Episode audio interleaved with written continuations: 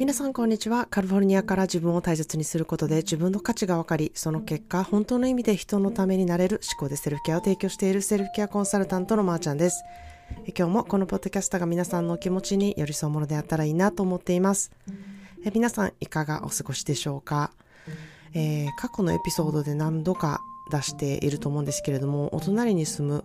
えー、おせっかいおばさんが実はですね、引っ越しすることになったんですね。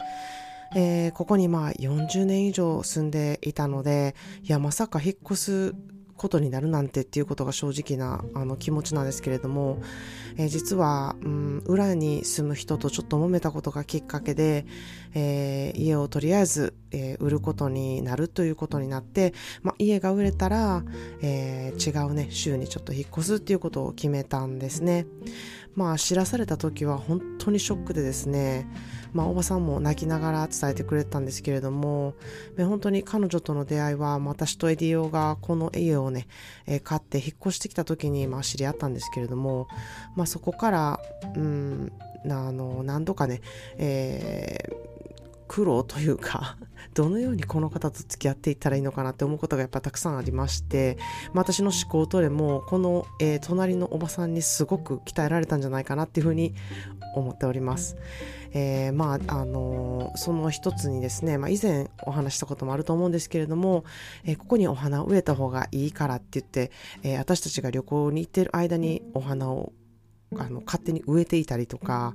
えー、あとは、まあ、ハロウィンとかそういうイベントごとの時にいやもっと派手にデコレーションした方がいいよっていういうことでいろんなデコレーショングッズを買ってきては、え家の前に飾るということを、あの勝手にするという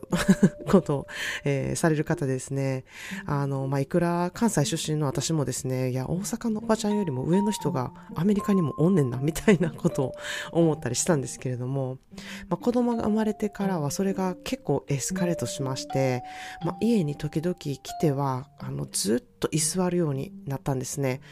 で、まあ、その居座るっていうののもあの、まあ、夕方4時ぐらいに来てですねなんと帰るのが夜の10時っていうそれぐらいのあの居座り用なんですね。あのいるっていうよりかなんか半分に包んでるんちゃうっていう状態なんですけれどもその空気読めないっていう感じなんですよね。なのでいや本当にあのめちゃくちゃ悩んだ時期があの私も結構あったんですね。でまあ、あの、ここでもね、えー、あの、思考トレをかなりしてですね、あの、どうやって、あの、変えてもらうのがいいんだろうかっていうふうに考えたりとか、または、あの、というふうに、うん、利用っていう言葉すごく、あの、聞きあの聞き心地が悪いとは思うんですけれども、まあ、あのベビーシッター代わりにちょっとあの見ててもらうために、えー、見ててもらってもいいっていうことをあの聞いて、えー、私がその間スーパーに行ったりしたりとかですね、えー、そういうふうに思うとあ助かるなって思うように自分の思考をトレしていくっていうことをしたりしてたんですけれどもまあ、えー、子供たちの寝る時間が遅れたりとか生活リズムがもう本当にあの狂ってしまったりとか、そういうこともすごくあの悩んだんですね。でまあ今思えばそれがあったからこそこうこうしなきゃいけないっていう何時に寝て何時にこうしてっていうルーティンっていうものをすごく私は守っていたんですけれどもあのそういう風にならなくても物事は、えー、進んでいけるっていう柔軟さっていうのもね、えー、このおせっかいおばさんに、うん、なんかトレーニングされたんじゃないかなっていうふうに今あの振り返ると思うんですね。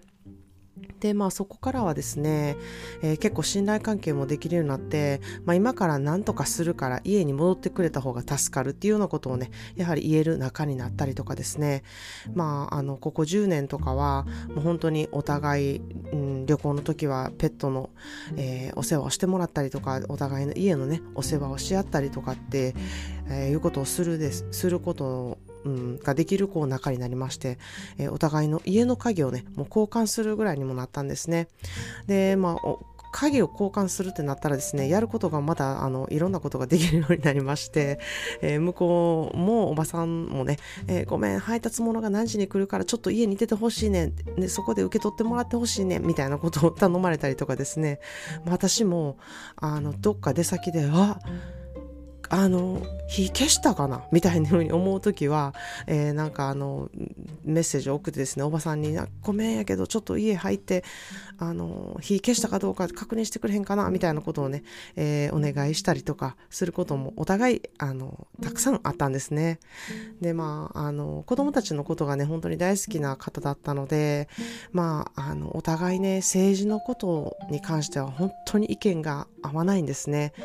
で、まあ私はそういう意味では、あの、私の意見っていうのはほとんど言わないっていうこと。で、彼女の意見だけを聞くっていうことで、うん、なるほど、こういう意見もあるんだなっていうことを私が知れるっていうことを、えー、するためにあの話をしたりとかですね、まあ、人はね本当に良い人なので、まあ、私は苦手意識なねあの人だったんですけれども初めはしかし隣の人と嫌な関係になるのってはすごい嫌やし子供たちにも、まあ、いろんな人がいていいよって言ってるにもかかわらず自分がねその人を受け入れてないっていうのはすごくそういうとこ見せるのは嫌だったっていうこともあったので、まあ、私がどのように受け入れてるかっていうことをね、え見て育ってほしかったなっていうふうに思ったので、まあ、そうすることでね得が、うん、たくさん増えるんじゃないかなっていうふうに思って思考トレをしてきたんですね。まあ、結果本当に得がたくさんあるご近所関係になったんですね。まあ本当に出会った頃はなるべく距離を置いてなんとか付き合わないように努力っていうものをしてたんですけれどもある日をきっかけにね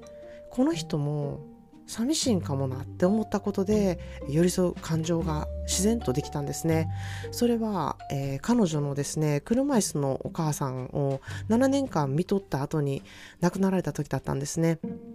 まあ携帯に母が亡くなりましたっていう連絡が来ましてあそうなんだと思ってあのいつもね、えー、一緒に同居されてた方だったので私もあの何度も何度もお目にかかっている方だったので、まあ、お花とカードを持って行った時に初めて、えー、そのすごく強気だったりとかタフな、えー、女性だったおばさんがあの泣き崩れたんですよね。で、まあ、それを見て、まあ、ハグをしたんですけれどもなんかこうおせっかいだなと思って距離を持とうと思ってたんですけれどもこの方はお世話をすることでこの幸せとか生きがいを感じている方なんだなっていうふうに思ったんですね。だからこう私のお世話をしたいなって思ったりとか、えー、子供たちに関わろうとしたりとか、えー、お世話をね常にすることでこう人とつながりを持っていく方なんだなっていうふうに思ったんですね。まあ本当にそれと同時にあのこのおばさんのお仕事もですね人のお世話をするお仕事を本当に長年やっている方だったので余計、うん、納得やなっていうふうに思ったんですね。まあ、それから私たちの本当に距離感っていうのは縮まったんですけれどもあのそれと同時に正直にこういろんなことを言える関係にもなってきたんですね。まあ、そう思ったら本当になんかこう家族のような関係でですね、えー、お互いのペットが亡くなった時は本当に共に悲しんでですね、えー、なんか料理をしてたお砂糖がなくなったってなったら買いに行ったりとか、えー、たくさんお料理とかお菓子を作った時はあのこういうもの食べたことあるみたいな感じでおお裾分けをする仲になったりとかですね。まああのそんな、えー、仲をずっとあのうんずっと続けてきたっていう感じだったんですね。そのお隣さんがまさか引っ越しすることになったとはっていう感じだったんですよね。きっと昔のねあの距離感を持ちたいな関わりたくないなとか思ってた時に、えー、引っ越しっていうことを聞いてもね私何も思わなかったと思うんですよね。どちらかというとあよかったなぐらいに思ってたと思うんですね。しかしこうしていろんな感情をシェアしてきたからこそ、えー、寄り添い合うっていうことをしてきたからこそこの、うん、引っ越しすると寂しいなもうお隣の距離ではなくなるんだなって思うと余計寂しくなったんやなっていうふうに思うんですね。まあ、前置きがちょっと長くなったんですけれども今日は寂しい気持ちというテーマでねお話したいなというふうに思います、えー、私は人間オタクで人との関わりを持つことに生きがいを感じているんですね。ただ人と関わるっていうことだけではなくてですねその人の深いところでつながれることそこをシェアすることに生きがいを感じているんですね。だからこそその方のことがこううん、どうしてるのかなって分からなくなった時にすごい寂しさをやっぱり感じたりするんですね。でそれと同時に人との別れっていうことがすごくすごく辛いなっていうふうに感じる、うん、そこがあの、うん、とても私の中で、えー、辛い経験となったり、うん、すごくあの難しい距離感の取り方だなって思うことにずっとなってきてるなっていうふうに思うんですね。それは私という人間は人と関わっていたいって思っているからなんですね。なのでそれがなくなるとやはり寂しいっていう気持ちが出てくるんだなっていうふうに思っています。なのでこう何があの原因で何をもってこう寂しいと感じるかっていうことをね知るっていうことがまず大事にあの大切だなっていうふうに思っています。まあ、私は日本に行く回数がこう満足しないとこうすごく寂しいなっていう気持ちになるんですよね。やはり日本のことを思う気持ちがすごく増えますし日本のドラマとか音楽を聴くとこうちょっと胸が締め付けられそうになる寂しい思いを感じるんですね。コロナの時は本当にこの思いが強くてですねすごく辛かったことを思い始めま思い出します。でも、えー、ここ最近はですね行く回数がやはり増えてちょっと満足しているので辛いっていうよりかは日本のことを知るとあ次こういうことしたいなとかこういうことできるなっていうワクワクする気持ちの方が多くなってるなっていうふうに感じているんですね。まあ、そんな風に寂しい気持ちも変化するんやなっていう風に感じているんですね。満足させることができる寂しさとそうじゃない寂しさとあるなっていう風に思っています。そして何に寂しいかを分か分かっていなくてですね他のことでその寂しさをごまかそうとする時もねあるんじゃないかなっていう風に思っています。一人でいることが寂しい場合はそれは一人で楽しむことができない場合だったり楽しみ方を知らないからっていう場合がねものすごくあるんじゃないかなというふうに思います。そういう時にこれは恋愛をしてパートナーがいないからやっていうね理由を作りがちな人も多いんじゃないかなっていうふうに思います。または今までえ、長い間いたパートナーがいなくなった場合とか、えー、そういう場合は寂しいっていう感情は自然にあってですねまたはあの恋人がいるっていう時の楽しさだったりそこでの満足さっていうものを知っているからこそないもない時にあ寂しいなっていう感情が、えー、自然に湧いてくるなっていうふうに思います。まあ、それをですね他のものでこう書き消すのではなくってですね向き合ってこう寂しいよねっていうふうに自分に時間を与えることっていうことが私はすごく大事なんじゃないかなっていうふうに思ってるんですね。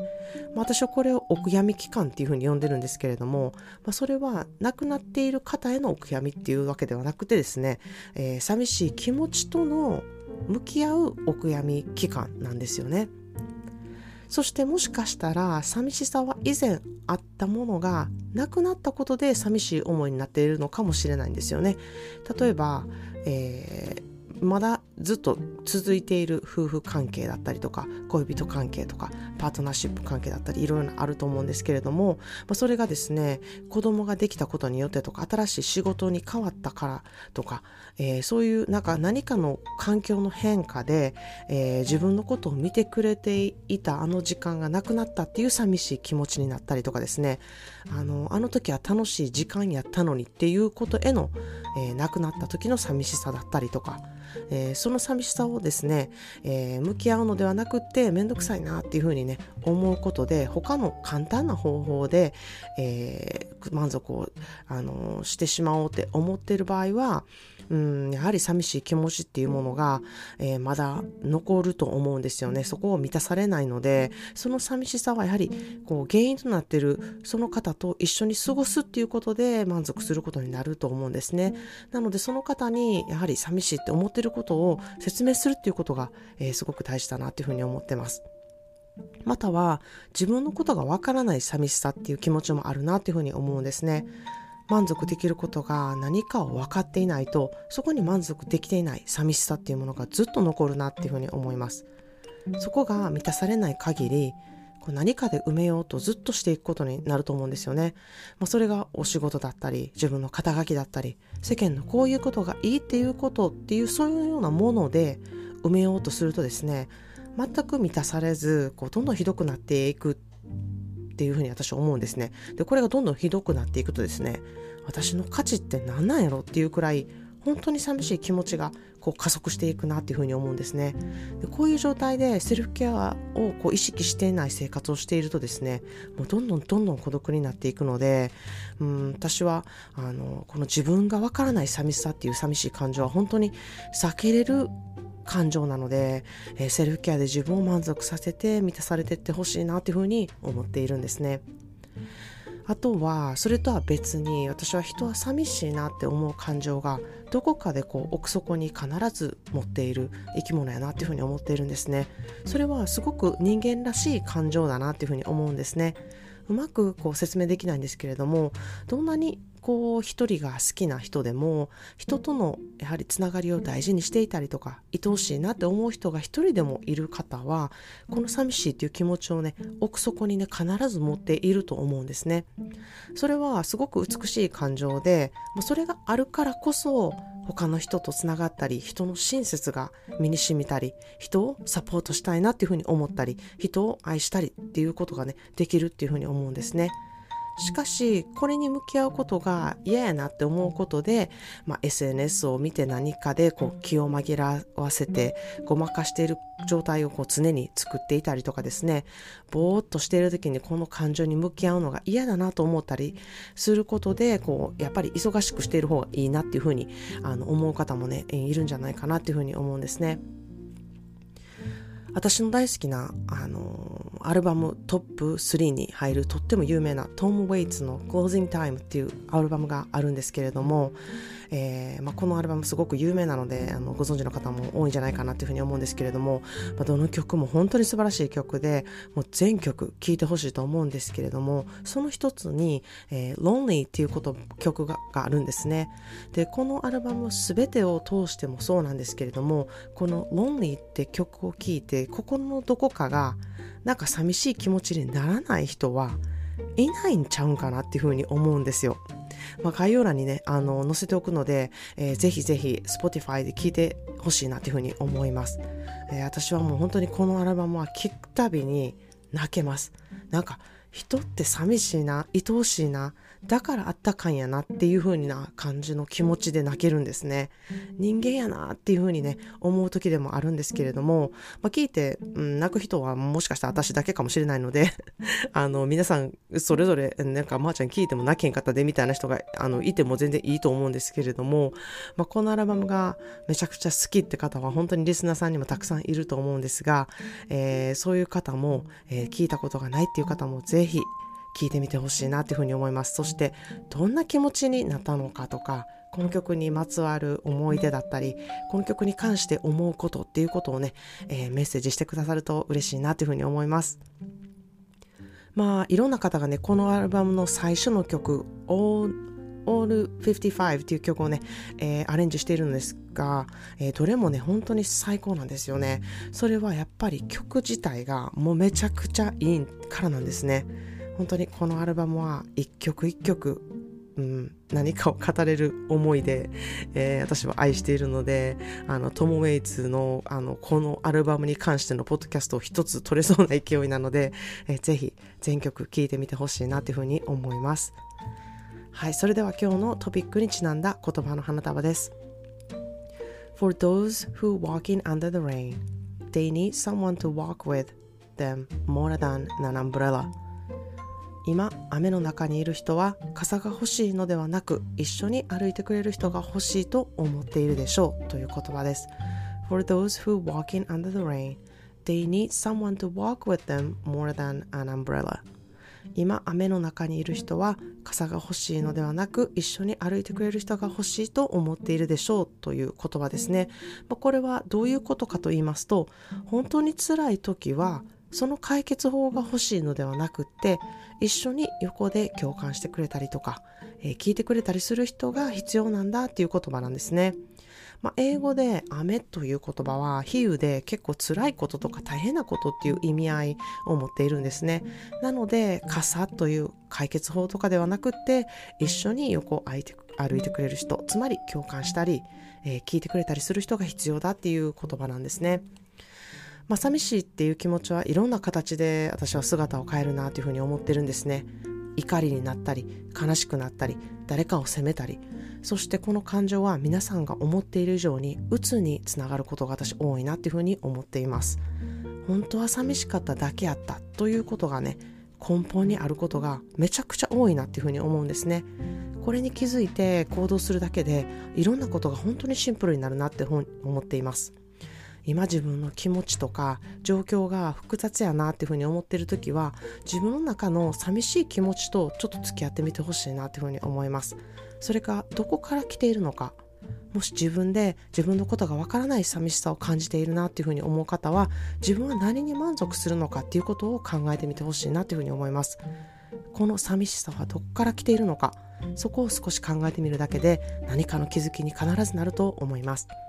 まあ、気づいたらそれをぜひ行動してみても欲しいなっていうふうに思います。寂しい気持ちを伝えなきゃいけない相手がいるのであれば伝えてほしいなと。そして他の行動や言葉でごまかさないでほしいなっていうふうに思っています。寂しい気持ちとこうシンプルに付き合うとですね物事も本当にシンプルに解決できるんですね。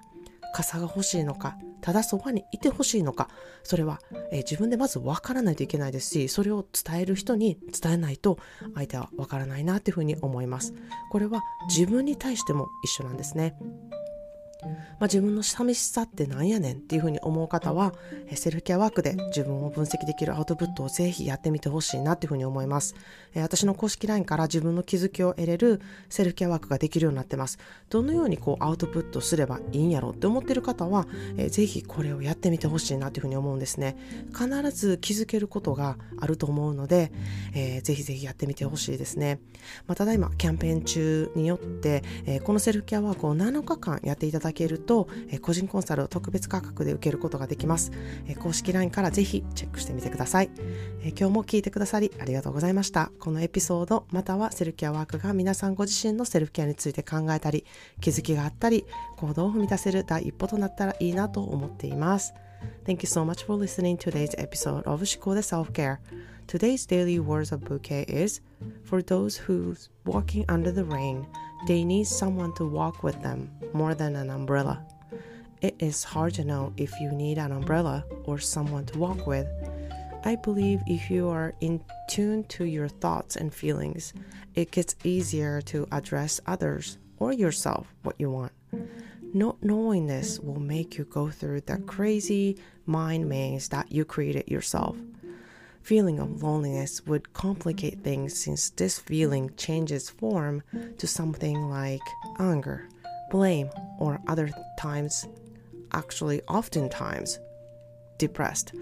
If you ever feel lonely, I want you to know you can always send a message to connect with me. I don't know if I can give you an umbrella, but I can definitely be there to walk right by you.